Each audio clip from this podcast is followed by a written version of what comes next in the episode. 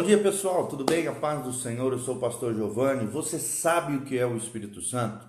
Você sabe como o Espírito Santo transforma um coração da pessoa? Você conhece o conceito do Espírito Santo como Deus e consegue combater ideias equivocadas acerca dele? Você consegue identificar a ação do Espírito Santo em toda a Bíblia e a sua atuação nos dias de hoje?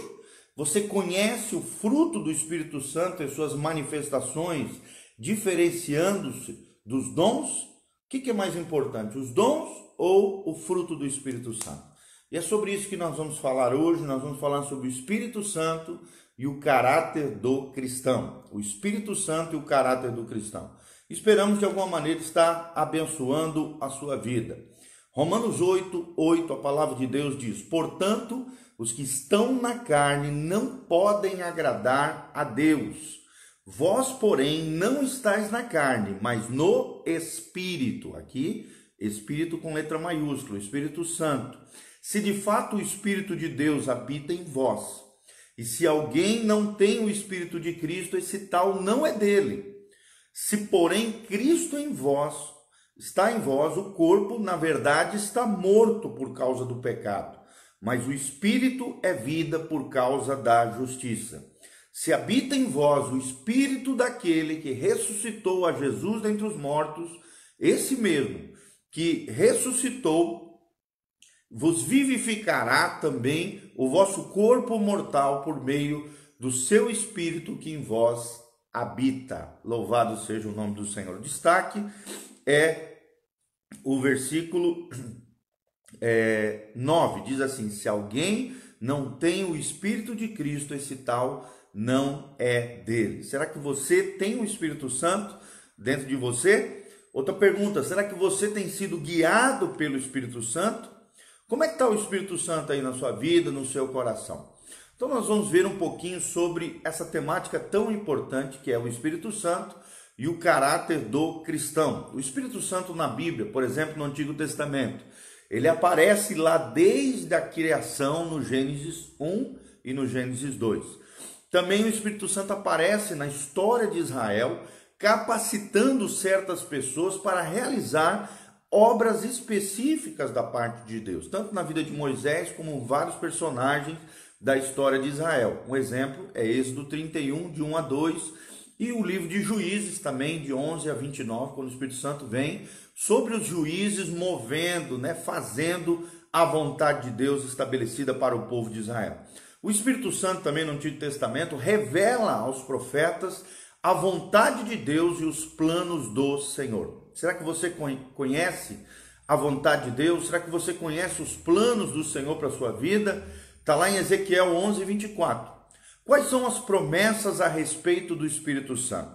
No, no Antigo Testamento, né, a Bíblia diz lá em Isaías 61, 1, que o Espírito Santo ungiria o Messias prometido a Israel, no caso, Jesus Cristo. E o cumprimento dessa palavra profética está registrado lá em Lucas 4,18, quando Jesus entra na sinagoga, abre os rolos, os escritos, a Torá, e fala que sobre ele estava o Espírito Santo para pregar o evangelho aos quebrantados de coração, para curar os enfermos, para libertar os cativos. Está lá em Lucas 4,18. Então, o Espírito Santo também foi mencionado que seria derramado sobre todos, lá em Joel 2, 28 a 29. São promessas de avivamento, tanto hoje para nós, na era da igreja, na dispensação da graça, como também um grande avivamento que ainda ocorrerá a Israel no final da tribulação. O cumprimento está registrado a partir de Atos 2, quando o Espírito Santo é derramado sobre a igreja e se inicia uma nova instituição que outrora não existia, mas a partir de Atos 2 se inicia chamado Igreja de Jesus, dispensação da graça e era da igreja. Então, quem é o Espírito Santo? É uma pergunta que surge. Ou o que é o Espírito Santo? Em primeiro lugar, querido, o Espírito Santo não é uma força, né? uma energia, ou, ou e, e, sim, o Espírito Santo é uma pessoa muito especial. Ele não é uma força cósmica, nem a energia do universo, não. Ele é uma pessoa muito especial. A Bíblia diz que o Espírito Santo fala, lá em Atos 13, 2. A Bíblia diz que o Espírito Santo ensina, em João 14, 26. A Bíblia diz que o Espírito Santo dá testemunho acerca de Jesus, lá em João 15, 26. A Bíblia diz que o Espírito Santo convence do pecado, João 16, versículo 8. A Bíblia diz que ele guia os crentes a toda a verdade, em João 16, 13. A Bíblia diz que o Espírito Santo distribui os dons espirituais, lá em 1 Coríntios 12, 7. E também o Espírito Santo pode ser blasfemado, isso só se ele fosse uma pessoa, e ele é uma pessoa, está lá em Mateus 12, 31. O Espírito Santo pode ser entristecido, e apenas uma pessoa pode ser entristecida. O Espírito Santo é o nosso intercessor também junto a Deus. Romanos 8, 26 fala sobre isso. O Espírito Santo ele é onipresente, ou seja, está presente em todos os lugares. É o que afirma o Salmo 139, versículo 7 e o Espírito Santo é o selo da garantia de que somos propriedade exclusiva do Deus vivo, em Efésios 1, 13 e 14. Então o Espírito Santo atua, amados, hoje na igreja. Não estava só no Antigo Testamento, não estava só na época de Jesus. O Espírito Santo atua, ele opera, ele age maravilhas hoje no seio da igreja. Ele nos capacita, ele torna eficaz a pregação do Evangelho, ele nos ajuda na transmissão dessa mensagem gloriosa, extraordinária do Evangelho de Jesus. O Espírito Santo distribui dons, né, presentes espirituais, capacitações específicas no seio da igreja, no meio do povo de Deus. Ele unifica também o corpo diante de tanta diversidade que existe no meio cristão. Ele promove a comunhão uns com os outros, ou seja, quanto mais conectados, estamos com o Espírito Santo, mais nos conectamos aos outros irmãos que também estão cheios do Espírito Santo. Ele promove unidade, ele promove comunhão, ele possibilita também na nossa vida o crescimento espiritual, produzindo frutos, o fruto do Espírito que se manifesta de várias formas. Nós vamos falar sobre ele. Então, qual é a diferença entre dons e o fruto do Espírito? Qual que é mais importante, os dons ou o fruto do Espírito? É claro que os dois são importantes, mas o fruto do Espírito, que revela o caráter de Cristo em nós, sem dúvida é mais importante. O que são os dons? Os dons são divididos entre os cristãos, são espalhados entre o povo de Deus. Os dons não são sinônimos de maturidade cristã, ou seja, eu posso ter ativo na minha vida um dom espiritual e mesmo assim não ser maduro na fé, maduro nas coisas acerca do reino de Deus. Os dons ajudam a definir o que um crente faz, mas não, não define ainda, não revela a, o caráter do crente. Já o fruto é diferente. O fruto, todo cristão deve ter o fruto do Espírito. Se realmente somos filhos de Deus, se realmente temos o Espírito Santo, todo cristão deve ter o fruto do Espírito Santo. E qual é a consequência normal e esperada disso? Crescimento espiritual, maturidade, semelhança com Cristo, a plenitude do Espírito Santo na vida de todos os crentes. Tudo isso só acontece através dos frutos do Espírito. Também ajuda a definir o que um crente é.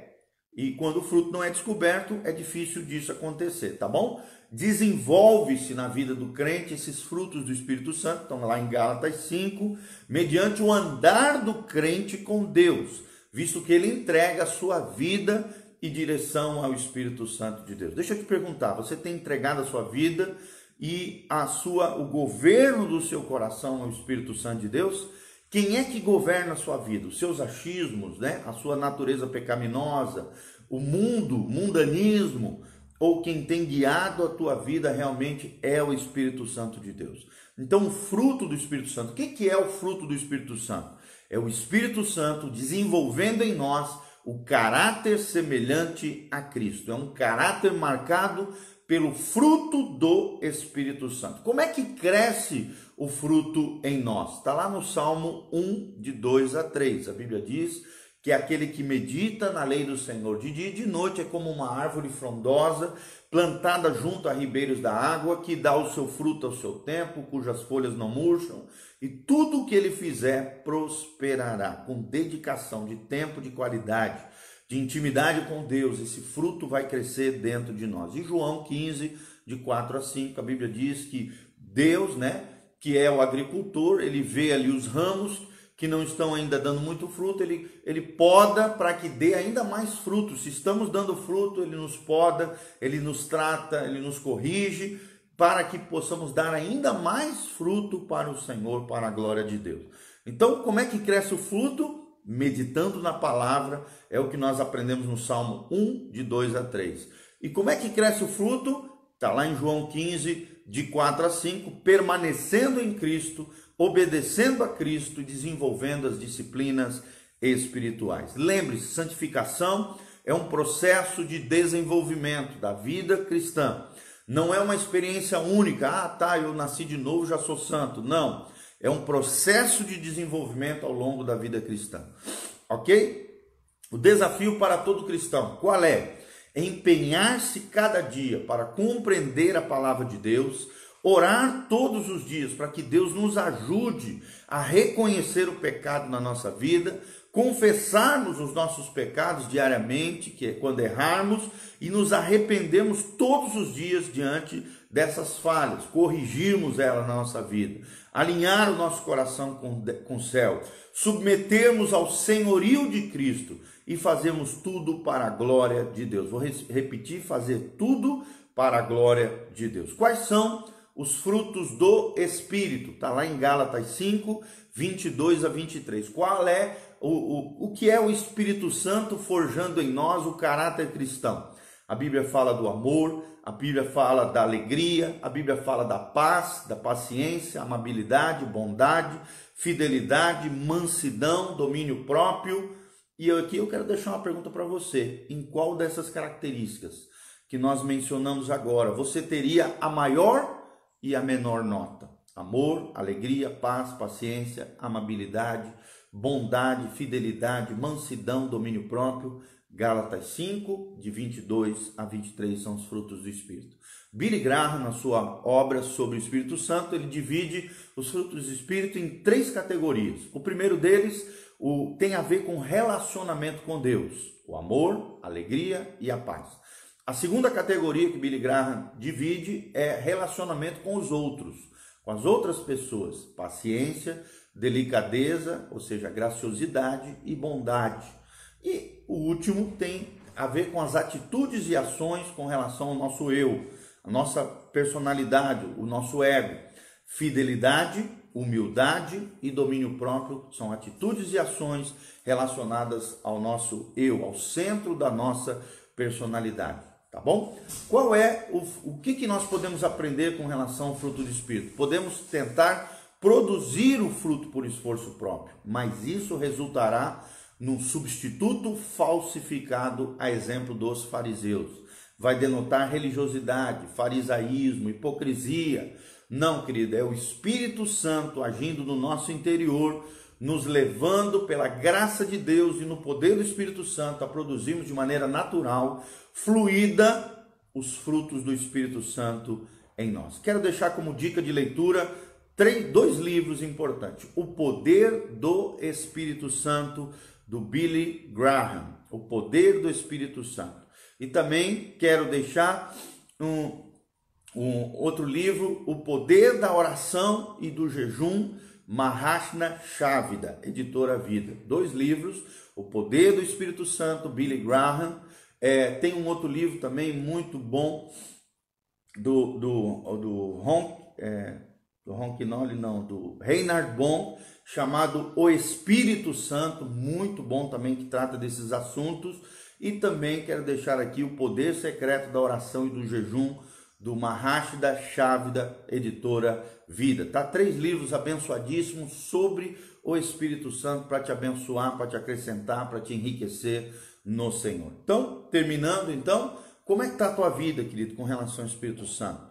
Como é que está o Espírito Santo agindo em você? Quem é que tem o um controle da sua vida? Será que você tem desenvolvido o caráter cristão, os frutos do Espírito Santo?